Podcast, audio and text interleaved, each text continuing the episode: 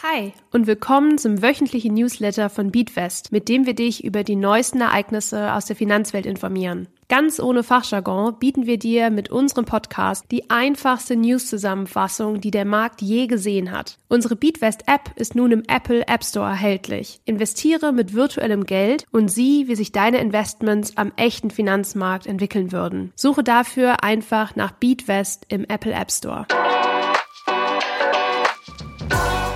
Hi, ich bin Lisa von Beatwest und wir schauen uns jetzt gemeinsam an, warum es aktuell am Kryptomarkt wieder so rund geht. Wenn du vielleicht bereits in Krypto investiert hast, dann ist dir bestimmt nicht entgangen, dass das Jahr 2022 eher schwierig und holprig für deine Investments verlaufen ist. 2021 startete ein wahrer Run auf Kryptowährungen wie Bitcoin, Ethereum und Co., der sich im darauffolgenden Jahr aber nicht halten konnte. Zu pessimistisch war das Marktumfeld, als das Krypto noch eine realistische Chance auf gute Kursentwicklungen gehabt hätte. Wenn wir uns nun die Bitcoin-Kursreise anschauen, dann wird das Ausmaß der Entwicklungen sehr deutlich. 2021 schnellte der Kurs auf über 60.000 US-Dollar hoch, während er im Jahr 2022 nur noch gut ein Viertel davon betrug und die Kryptowährung generell nicht mehr viel Aufmerksamkeit bekam. 2023 erholte sich Bitcoin wieder langsam und knackte erst vor kurzem wieder die 50.000 US-Dollar-Marke. Die Beliebtheit von Krypto hat in diesem Jahr aber wieder Fahrt aufgenommen. Das lag unter anderem auch daran, dass AnlegerInnen nun über ETFs in Bitcoin investieren können. Dieser Prozess ermöglicht es ihnen, in Bitcoin zu investieren, ohne die Währung direkt kaufen zu müssen. Das ist nämlich oftmals aufwendiger, da man hierfür ein sogenanntes digitales Wallet benötigt. Insgesamt sollen im vergangenen Monat über 2,8 Milliarden US-Dollar in diese ETFs investiert worden sein. Du kennst das Spiel. Wenn die Nachfrage steigt und das Angebot gleich bleibt, dann steigt auch der Preis. Außerdem fördert die behördliche Zulassung der Bitcoin-ETFs auch das Vertrauen der AnlegerInnen in diese Anlageklasse. Wir haben für dich einige Vor- und Nachteile zusammengefasst, die dir die Entscheidung erleichtern können, ob eine Investition in Kryptowährungen etwas für dich ist. Kryptowährungen sind digitales Geld, das auf Computern über ein Netzwerk sicher aufbewahrt und übertragen wird. Jede Überweisung wird in einem digitalen Buch festgehalten, um sicherzustellen, dass jeder Schritt nachvollziehbar ist und Betrug vermieden werden kann. Man kann Kryptowährungen online kaufen oder verkaufen und sie für den Kauf von Waren und Dienstleistungen oder als Investition nutzen.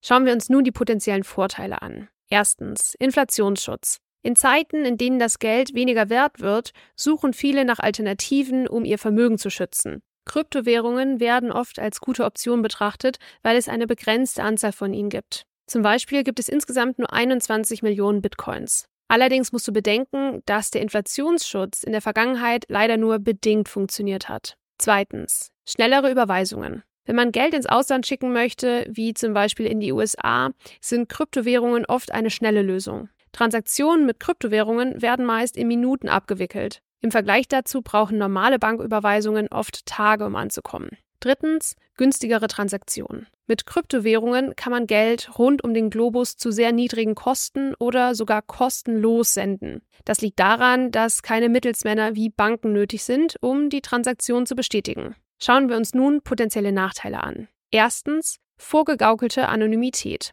Kryptowährungen gelten oft als anonym, doch in Wahrheit sind sie nicht komplett anonym, sondern nur pseudoanonym. Das bedeutet, sie hinterlassen eine digitale Spur, die sogar das FBI entschlüsseln kann. Deshalb könnten staatliche Behörden die Möglichkeit haben, die Finanzaktivitäten von Leuten nachzuverfolgen. Zweitens. Mögliche Angriffe. Ein weiteres Risiko bei Kryptowährungen ist der sogenannte 51%-Angriff. Das passiert, wenn jemand mehr als die Hälfte der Rechenleistung im Netzwerk kontrolliert. Diese Person oder Gruppe könnte dann Transaktionen manipulieren, zum Beispiel indem sie Transaktionen rückgängig machen oder doppelt ausführen. Drittens. Manchmal keine klaren Regeln für Transaktionen. Wenn man versehentlich Geld über einen Krypto-Wallet verschickt, gibt es meist keine Möglichkeit, dies rückgängig zu machen. Jede Krypto-Plattform hat dazu ihre eigenen Bedingungen. Du merkst also, dass das ganze Krypto-Umfeld bisher noch nicht wirklich reguliert ist und dir daher auch nicht den regulären Verbraucherinnenschutz von beispielsweise einer Bank bietet. Vielleicht erinnerst du dich noch in diesem Zuge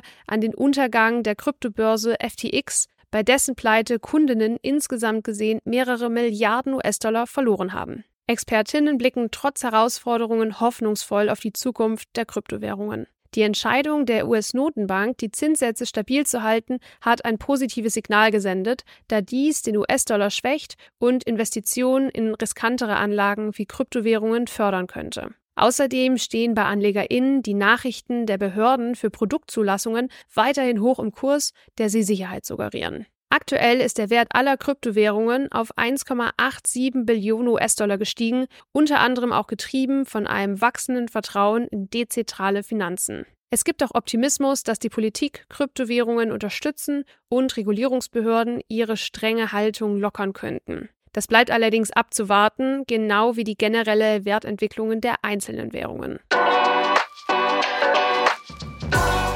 Kommen wir nun zu unserem Themenmonat Finanzen für Selbstständige. Diese Woche schauen wir uns die Altersvorsorge für Selbstständige an. Als Freiberuflerin oder Selbstständiger in Deutschland liegt die Planung deines Ruhestandes allein auf deinen Schultern. Im Gegensatz zu Angestellten, die oft automatisch in die betriebliche Altersvorsorge aufgenommen werden, musst du selbst aktiv werden, um deine finanzielle Zukunft zu sichern. Als Freiberuflerin oder Selbstständiger zahlst du in Deutschland nicht mehr in die gesetzliche Rente, auch bekannt als Basisrente ein. Es gibt aber hierfür eine Alternative, die Rürup-Rente. Anders als bei der gesetzlichen Rentenkasse fließen deine Zahlungen nicht zum Staat, sondern zu einer Versicherungsgesellschaft. Diese Gesellschaft investiert deine Einzahlungen klassischerweise in Fonds. Das ist auch der Grund, warum dir keine Auszahlungen garantiert werden können. Deine späteren Rentenzahlungen hängen davon ab, wie gut sich der Fonds entwickelt. Du musst beachten, dass du die Rürup-Rente nicht kündigen kannst. Solltest du dich also doch gegen die Selbstständigkeit entscheiden und in eine feste Anstellung wechseln,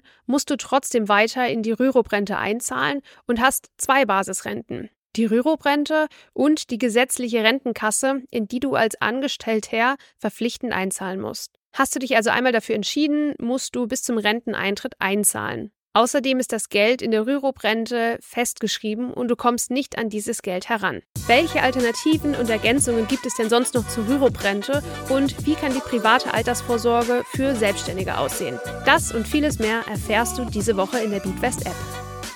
Der Inhalt dieses Podcasts dient ausschließlich der allgemeinen Information. Diese Informationen können und sollen eine individuelle Beratung durch hierfür qualifizierte Personen nicht ersetzen. Die hier angegebenen Informationen stellen keine Anlageberatung und keine Kaufempfehlung dar.